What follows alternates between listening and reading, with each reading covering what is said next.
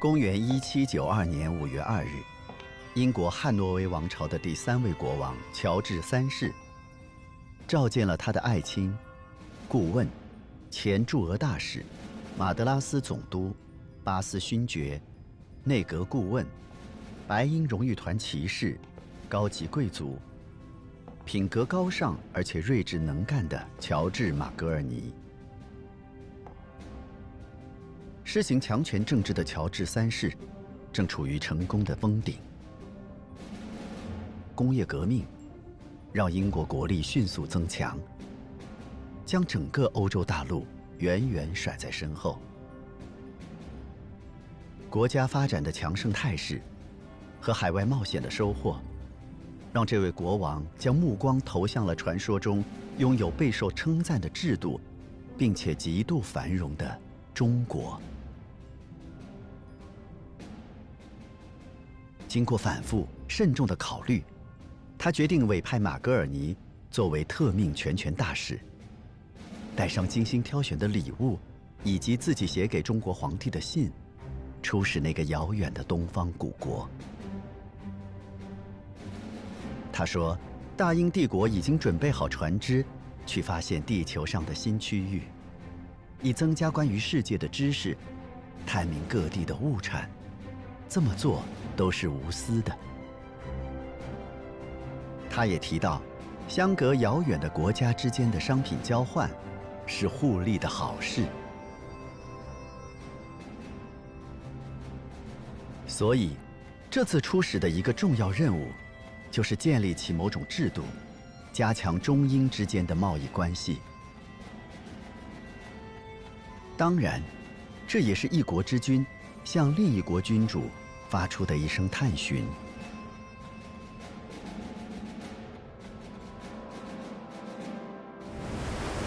他在信的开篇写道：“最神圣的乔治三世，承蒙天恩，身为大不列颠、爱尔兰和法兰西国王，是海上霸主，是宗教正统的捍卫者，向中国最高君主乾隆致意。”祝万寿无疆。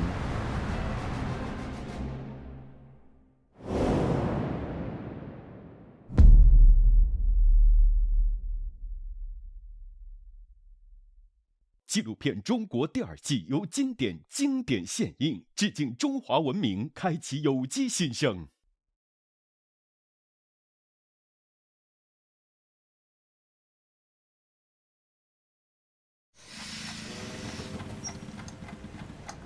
经过九个月的航行，一七九三年六月二十日，马格尔尼使团到达中国南部海岸。过去的两个世纪里，大量传教士与商人往来于欧洲与中国之间。他们的描述构建了西方世界对于这个神秘国度的最初印象。在这些描述中，中国拥有理想化的社会制度，一群受过良好教育的社会精英，作为官员，围绕在仁慈的专制君主周围，他们共同经营着一个巨大而富足的统一体。也有一种声音说，中国并不如想象中那么完美，他们顽固拒绝欧洲人的渗透。马格尔尼的副使乔治·斯当东正是这个观点的支持者。他常常手拿中国扇子，同时感慨着：与英国贸易商接触一百年后，中国人什么也没改变。更糟的是，英国却在某些方面产生了对中国的依赖，比如原产于中国的茶。已成了英国人日常生活的必须。情绪或许一开始就存在，如同他们完全无法理解，来使团船工作的中国人，为什么看上去那么相似，连表情都莫名一致。更不能理解的是，所有人看到乾隆皇帝的画像时，会立刻下跪叩头。虽然这个动作令英国人感到不适，但此时他们还不觉得这与自己有什么关系。据说，马格尔尼完全不认为这是一种礼仪，只是以为他们在亲吻地面。误解可能在这时已经产生。同时代的英国学者大卫休谟曾说过：“尽管中国区域辽阔，气候有相当大的差异，但是中国人在性格上。”却具有一种强大的一致性。他们说一种语言，通行一种法律，连同情方式都是一样的。日后，马格尔尼和他的团员会对这段话有更加深刻的理解。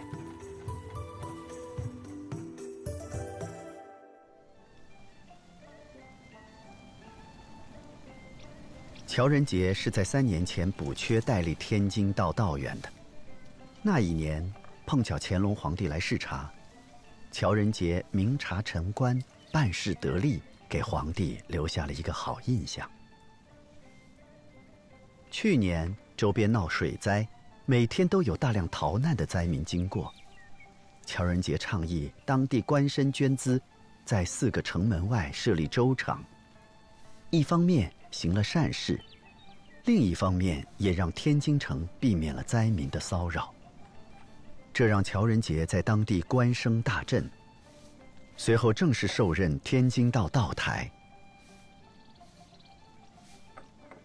自明朝永乐元年设立天津卫，天津因其紧邻北京的特殊地位，成了护卫京师的军事要地。但是。真正让天津受世人瞩目的，并不是军事，而是商业。天津紧邻渤海，同时还是京杭运河漕船的终点。海运开放之前，运河是南北运输最重要的通道之一。通过河运流通的物资，都要在天津转运，或者就地买卖。国内重要商品集散地的地位就此形成。到乾隆年间，天津已是中国最发达的城市之一。乔仁杰能力并不出众，能在天津任职算是极好的运气。这个原本注定默默无闻的平庸官吏未曾想到，因为这个下午的一封上谕，他会进入史册。这封转自军机处的上谕中说，有一支英国使团，为给圣上祝寿，不远万里来到中国，但他们提出了一些不合常规的要求。这些要求经由军机处会商后禀报了圣上。乾隆皇帝同意了对方提出的使团船只停靠天津港的请求，并要求沿途各级官员做好相关保障。迎来送往对于乔仁杰来说并没有什么难度，但是精于世故的乔仁杰发现了其中的微妙之处。当时英国人在中国社会的口碑并不好，但是这一支英国使团却受到了最尊贵的礼遇，这只可能是因为皇上亲下的谕旨，可见皇上对此十分重视，自己。必须要打起十二分的精神来对待这项差事。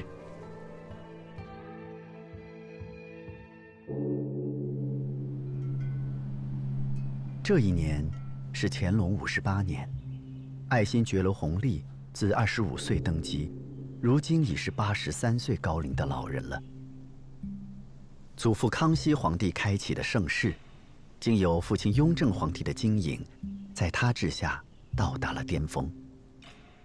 国家人口和财政收入都翻了一番，超过了历史上所有的朝代。他还开拓了除元朝之外历史上最大的国土面积，并将所有疆域牢牢控制在手中。乾隆皇帝深信，中国是天下最伟大的国家。他对西洋诸国并不陌生，在他看来，这些据说坐了很久的船才来到中国的西洋人，跟每年来进贡的贡使们，并没有什么区别。对于地大物博并且慷慨仁慈的帝国来说，只要洋人恪守礼仪，就可以沐泽恩荣；但如果他们举止失当，就会丧失一应所得。大清帝国并不在意财富上的得失，乾隆皇帝真正在意的是，大清的恩威有没有广布于天下，大清的皇帝是不是真正意义上的王中之王。要确立这一切秩序，其根本在于礼。基于孔子推崇的周礼而确立的大清通礼中，明确了五种核心礼仪。外国使团来中国，属于其中的宾礼，在一个崇尚重视礼的国度，凡事按部就班的操作即可。但此次来访的英国人却频频提出一些不合礼数的要求。乾隆了解情况后表示，既然对方说是为自己祝寿而来，那就好好接待。他们携带的礼物经不起路上的车马劳顿，想停靠在天津港，似乎也有道理。答应就是，这是大清应有的气度。在乾隆眼里，这只是众多使团中比较麻烦的一个而已，并没有什么特别。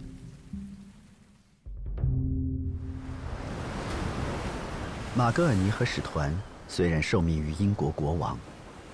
但是出使的费用，全都来自英国东印度公司。他们垄断着英国的对华贸易。如果使团顺利达成目标，东印度公司会是最直接的受益者。不过，公司董事们对此并不乐观。他们反复强调一个原则，那就是无论如何不要削弱或损害现有的对华贸易关系。但是，马格尔尼认为，国家利益高于公司的商业利益。他的目标是让英国与其他和中国有交往的国家区分开来。他有信心实现这个目标。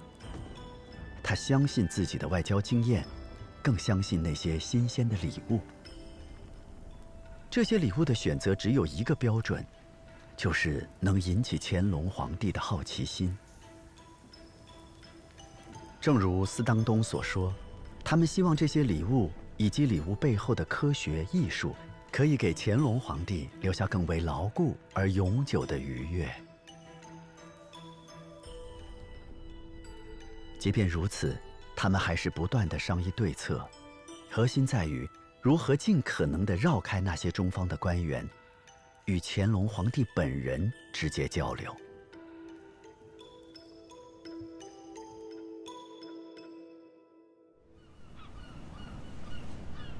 一七九三年七月底，英国使团抵达天津港。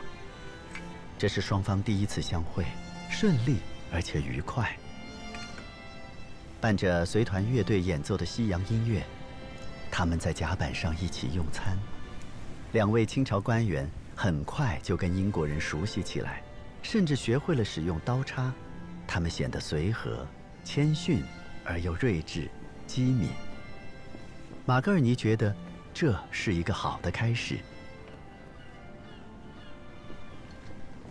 执礼作别时，乔仁杰和王文雄提出，希望尽早拿到英王的信函、礼物清单以及使团名册。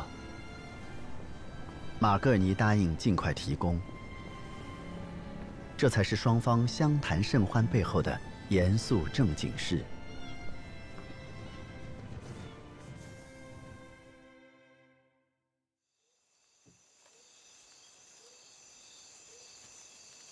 与英国人的乐观态度不同，乔仁杰在这次见面后，反而忧心忡忡。他与王文雄前去拜会使团，是乾隆皇帝钦差内务府官员征瑞的命令。但是征瑞本人并没有出现。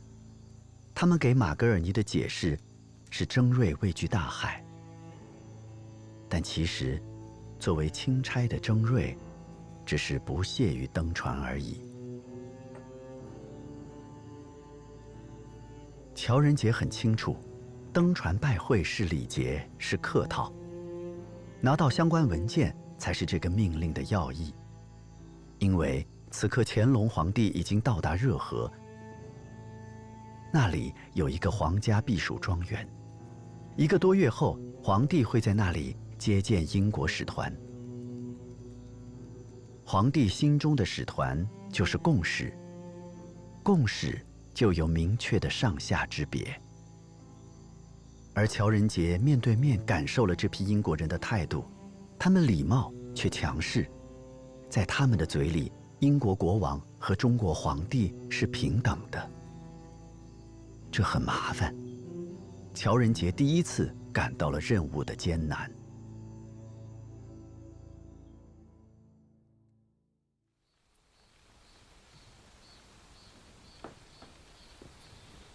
十多天后，英国使团来到北京东郊的通州码头。这些日子里，双方有了更多交锋。正如乔仁杰的预料，分歧越来越明显。马格尔尼按乔仁杰的要求，给出了一份英王陛下赠给中国皇帝的礼物的清单。这个稍显拗口的文件标题来自使团自己的翻译官。这是马格尔尼以乔治三世的名义写下的。一开篇，马格尔尼就介绍到，这些礼物可以展示欧洲科学和艺术的进步。之后，除了用大段文字夸耀每一件物品，特别反复强调了一个概念：英国和中国是两个主权国家，两个主权国家之间的交流愿望。比礼物本身更有价值。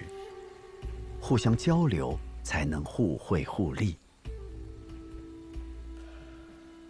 收到清单后，朝廷请在宫中供职的欧洲传教士重新翻译了一遍。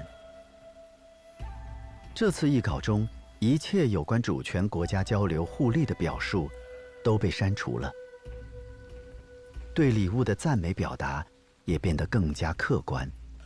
尤其是把这些礼物的定位改为了外国国王给皇帝的贡品。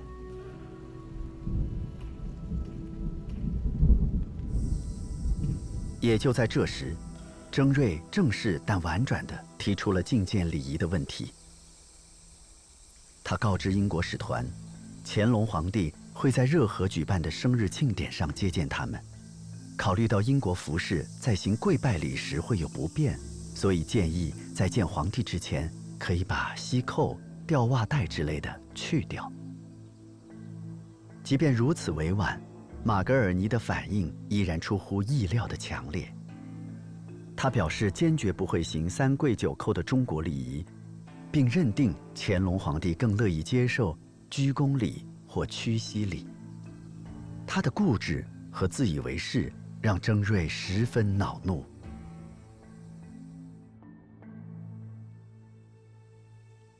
这次争执让双方关系迅速紧张了起来。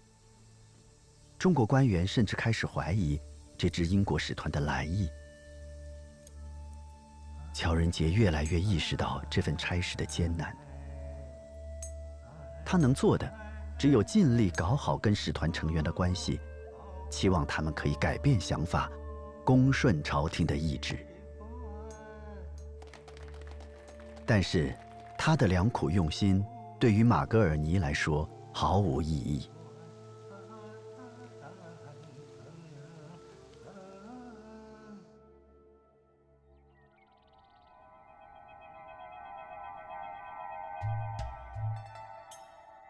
八月二十一日，英国使团来到北京。使团一行只有三顶轿子，其中两顶分别给了马格尔尼以及斯当东父子。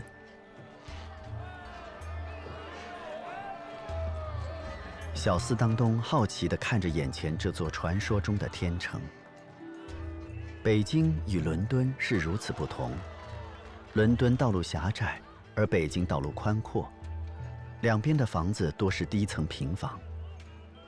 当然，印象深刻的还有紫禁城，红色的围墙以及那些黄色琉璃瓦。英国人很清楚，这是皇帝专用的神圣颜色。马格尔尼显然无心关注。随着距离见到乾隆的日子越来越近，他的心情也越来越沉重。关于征瑞提出的觐见皇帝之礼，乔仁杰和王文雄又找他谈过一次。他们明确表达，是否跪拜皇帝是件很严重的事情，但是跪拜本身并不难。如果马格尔尼不会，他们俩愿意亲自示范。马格尔尼的拒绝比上一次更加坚决，他表示自己誓死不跪。他暗暗觉得，跪或者不跪，或许并没有那么重要。自己带来的礼物一定会吸引皇帝的关注，到那时，一切就迎刃而解了。这么一想，马格尔尼的心情又稍稍舒畅了些。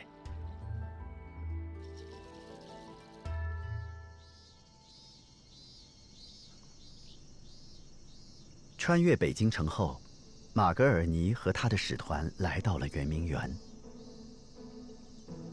皇帝此前已经决定将礼物分成两部分，一部分带去热河，一部分留在北京。所以此刻要做的就是把礼物摆出来，决定去留。这么多新奇的西洋物件的出现，吸引了京城里有地位的文人。还有那些没能陪同皇帝去热河的官员，但效果并不像马格尔尼期待的那样理想。据说有一位老太监对英式四轮马车产生了强烈质疑，马格尔尼喋喋不休地介绍这架马车所使用的弹簧的精巧，以及因此而产生的乘坐舒适感。而老太监关心的是皇帝坐在哪里。如果皇帝坐在车厢里，那驾车的车夫位置就比皇帝高，而且还背朝皇帝。如此大逆不道，怎么可以？马格尔尼不太能理解这些话，但他明白，老太监的拂袖而去，意味着他们试图向中国大批量销售四轮马车的梦想。破灭了，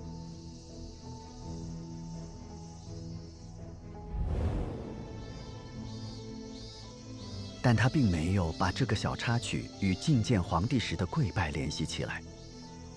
他依然没有意识到，这本质上是两个国家制度与文化的巨大差异。对于以儒家文化为精神内核的中国来说，礼制是国家的根基，不可动摇。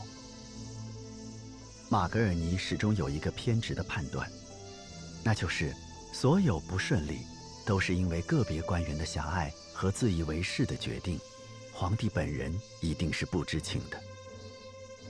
从来如此，人们只会狂热地相信自己愿意相信的事。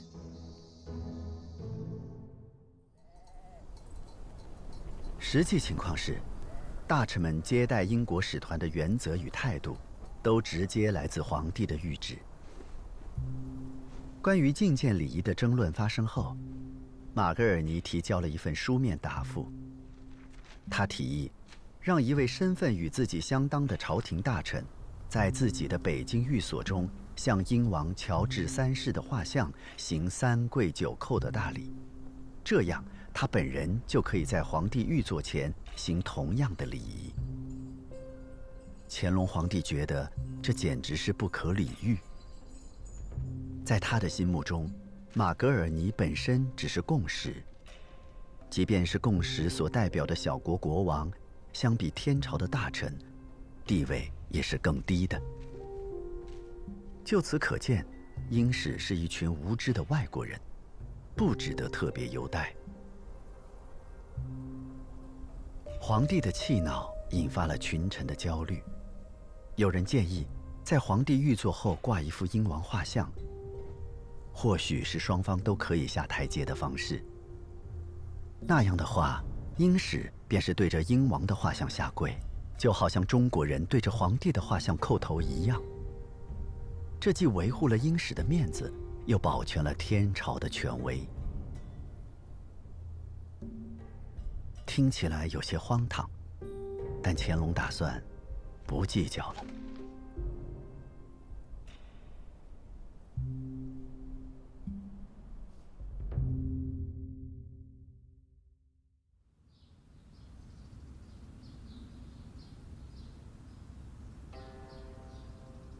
当乔仁杰把这个方案转告给马格尔尼时，却被拒绝了。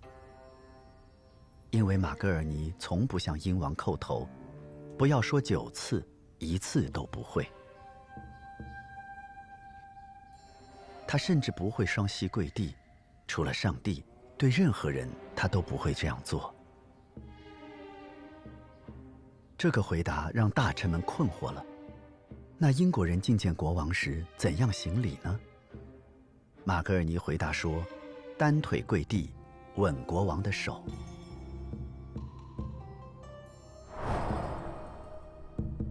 既然这是他对自己国王的最高礼仪，那觐见时就用这个礼仪可以吗？乾隆皇帝内心震怒。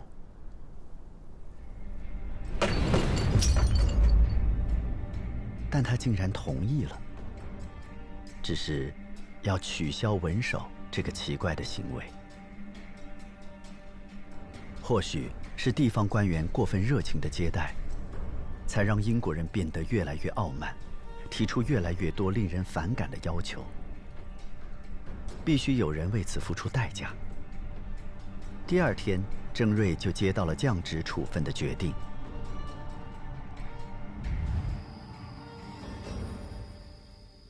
总算有了突破，可是，这有意义吗？过去这些天，所有人把所有的精力和时间，都花在了礼物和礼仪上，希望洽谈的通商要求，却一点推进都没有。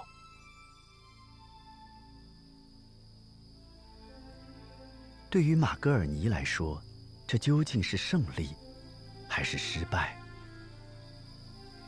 虽然貌似达成了共识，但误会并没有消除，反而越来越深。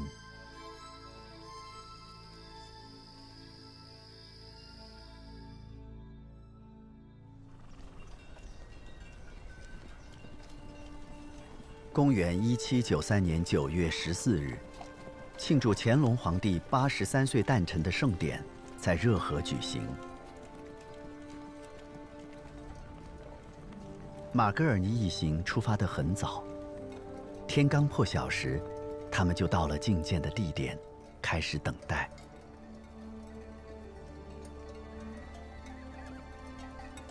热河就是今天的承德。自康熙皇帝在这片群山环绕的草场选址建立木兰围场开始，这里逐渐发展成为清朝的第二个政治中心。康熙和乾隆每年夏天来此，有时一待就是半年。不仅仅是为了避暑，也是为了处理军政的方便。由于地理位置处在古北口外，热河成为抚绥蒙古王公和外藩来使集中觐见皇帝的地方。乾隆皇帝在这里举办过诸多重大的庆典。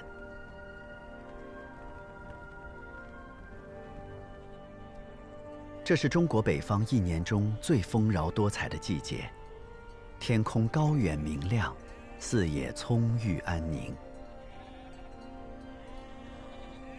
这片土地上的人代代传承，他们熟悉春耕秋收的自然秩序，也熟悉礼制伦常构建的社会秩序。这一天，他们将与一个大西洋上的岛国迎面相遇。在两千多年的中国历史中，这样的一次与外邦的见面，几乎是微不足道的。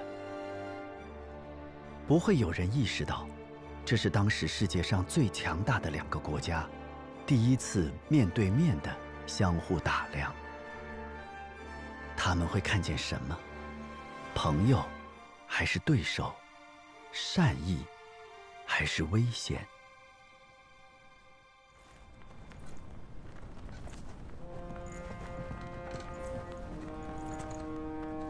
几个时辰后，皇帝来了。全体人员呼啦啦的跪下。身处蒙古王宫、缅甸共使等各国使臣之间的英国人也照样做了。众人叩头时，英国人就低下头；众人抬起身子，英国人就抬起头。当大家又重新趴下时，英国人再次低头。大家站起来，他们也就站了起来。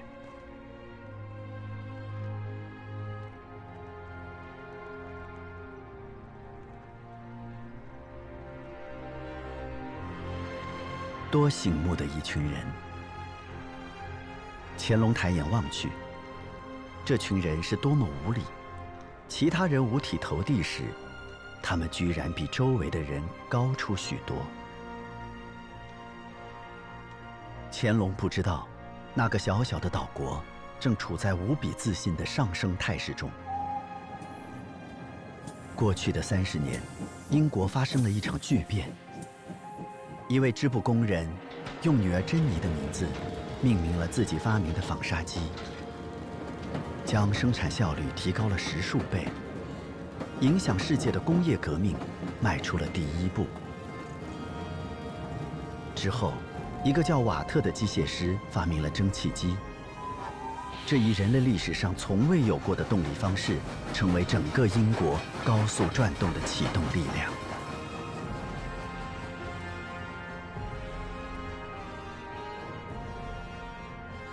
英国势力急剧扩张。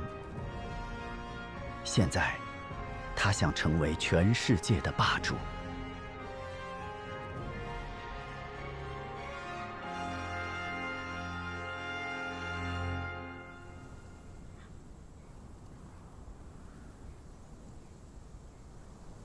格尔尼终于见到了大清的最高统治者，听闻已久的东方帝国的君主。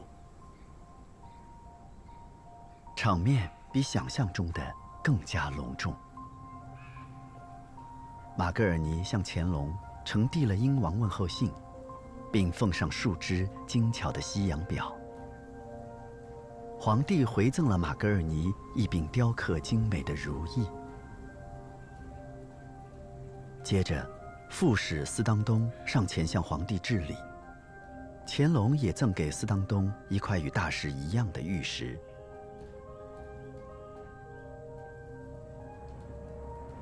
对于英国正在发生的那些变化，乾隆皇帝可能所知甚少。一个幅员辽阔、自给自足的大国，似乎完全可以不必理会一个遥远的岛国在做些什么。而那些刚刚起步的变化，将对世界产生怎样的影响，即便英国人自己当时也未必清楚。中国人自然更加无从猜想，也没有兴趣猜想。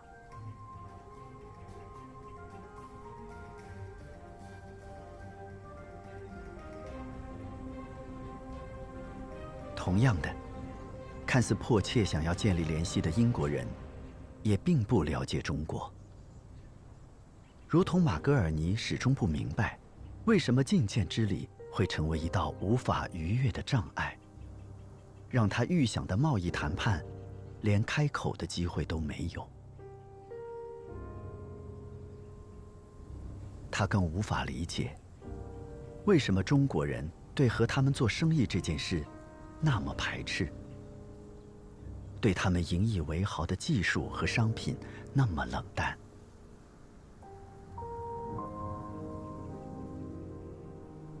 如此巨大的隔膜和深刻的误解。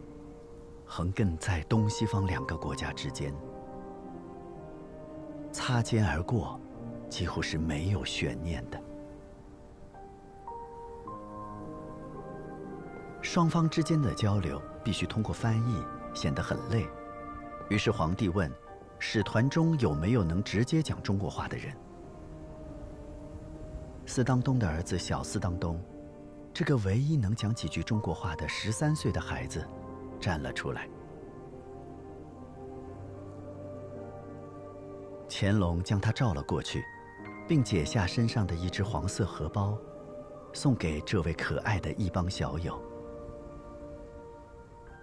小斯当东的反应很快，他当即用中文感谢了皇帝。皇帝身上带过的任何一件物品，都被视为无价之宝。把自己随身的荷包赐予别人，是一种特别的恩惠。这些记录，都来自马格尔尼和斯当东父子的日记。但是，按照清朝官方礼制。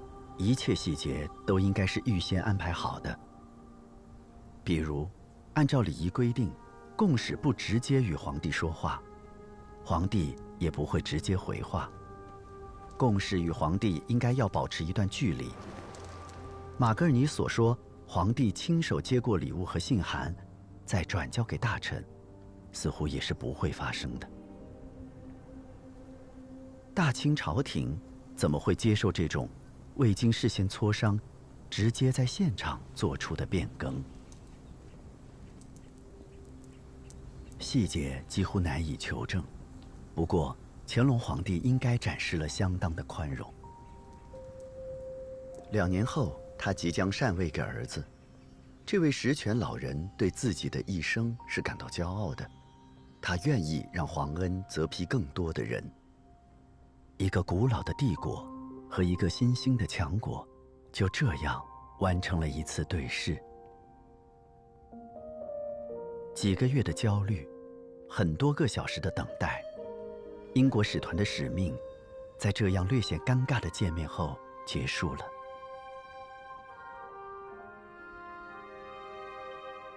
日后，即便在核心问题上，中英双方对此事的记载也并不一致。马格尔尼和副使斯当东坚持说，使团代表只是单膝跪地，甚至很多年后，还专门绘制了一幅小斯当东单膝跪地拜见乾隆皇帝的画，以作证明。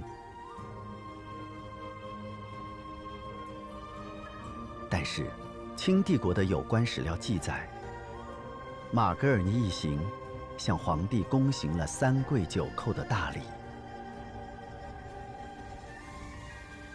这是一个在日后不断被放大的争执，因为很多人认为，这是此后一个重大历史转折的起点。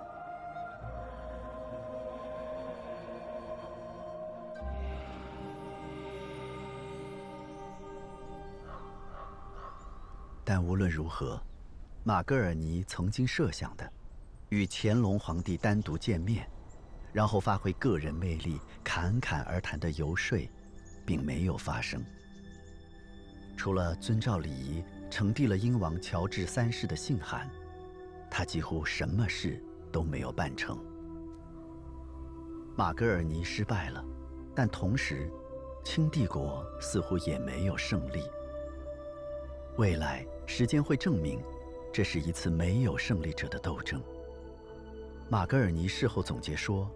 如果中国禁止英国人贸易，那么只需几艘三桅战舰，就能摧毁其海洋舰队。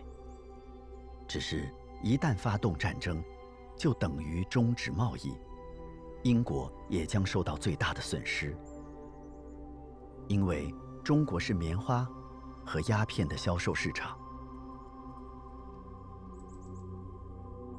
是的，他终于提到了鸦片。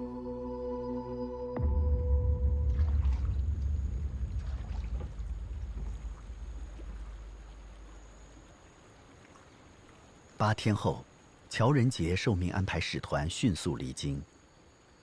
让使团乘船直达浙江，并登船返回英国的命令，来自乾隆皇帝。乾隆不仅仅是对这支使团，更是对整个英国都开始产生了深刻质疑。他现在已经弄清楚了，英国是西洋诸国中最强大的国家，或者说是最野蛮的力量。他们在海上抢劫其他国家的船只，无法无天，令人恐惧。乾隆明确说，即使这次使团亲眼见证了大清王朝的强大，但还是有可能在澳门等地挑起事端。为此，他不断重申自己的命令：要在英国人返程途中，向他们展示大清的军事力量。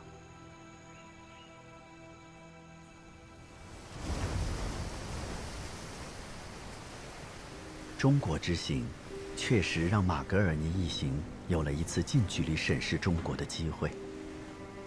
他们用自己的视角，看到了盛世下的另一面。乾隆后期，生产力跟不上人口暴增，人均粮食产量下降，普通百姓生活极为贫困。他们进而认为，中华帝国只是一艘破败不堪的旧船，只是幸运的有了几位谨慎的船长，才使它在近一百五十年期间没有沉没。它不会立刻沉没。它将像一个残骸那样四处漂流，然后在海岸上撞得粉碎。对于英国人展示出的过分自信和傲慢，乾隆皇帝用自己的方式给予了回复。虽然这段话在日后成为他被批评的证据。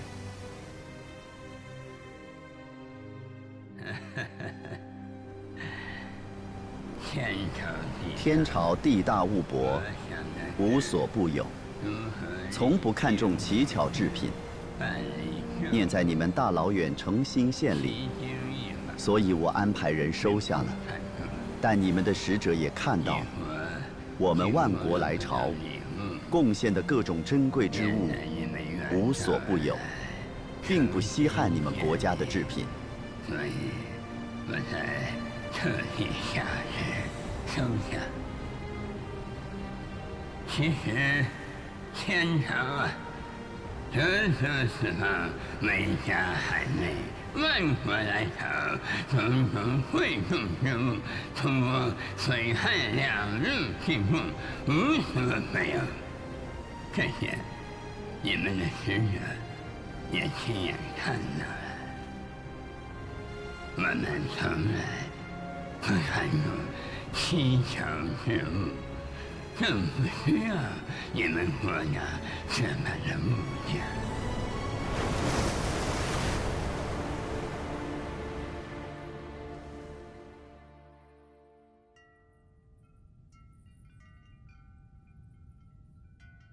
在这次兴师动众，但是毫无成效的外交行动里。还有一小段插曲值得一提。乾隆皇帝有一位比自己小四十七岁的妃嫔，伊尔根觉罗氏。她出身满族名门，是乾隆年间最后一位入宫的妃嫔。据说她容颜俏丽，同时又性格温婉，因此很快得到了皇帝的圣宠。册封为巡嫔。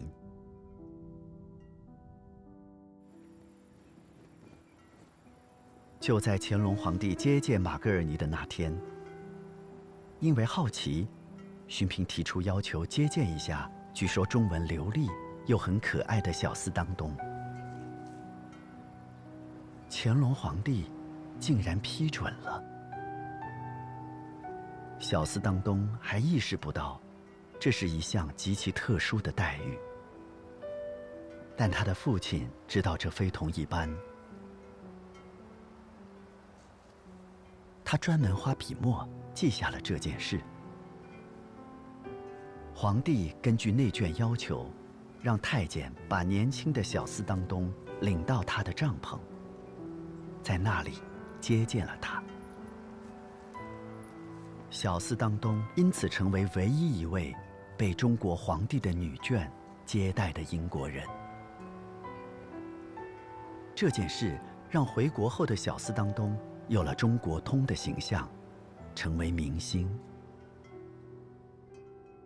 四十七年后的一八四零年，因为清朝的钦差大臣林则徐下令销毁了英国运送到广州的一批鸦片，英国下议院举办了一场辩论，主题是要不要派出远征军对中国发动战争。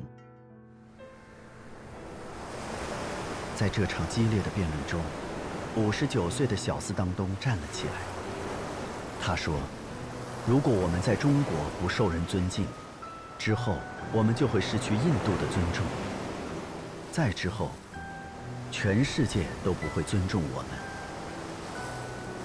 所以，对中国的武力征服是必须的。”他的发言对那些没去过中国的议员产生了影响。就在这一年，英国人。用坚船利炮打开了中国的大门。自此，中国历史进入了前所未有之大变局。内忧外患中，两千年的帝制风雨飘摇。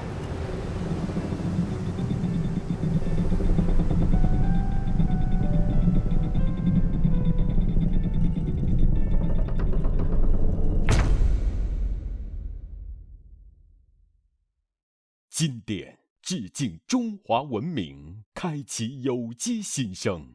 提醒您下期看点。晚清在内忧外患中风雨飘摇，中日甲午战争失败带来的创痛，激发了众多有志之士。状元张謇选择实业救国，以一己之力开创一片产业，改变了一座城市。但他并没有成功，前路仍漫漫。中国人从未放弃探索和奋斗。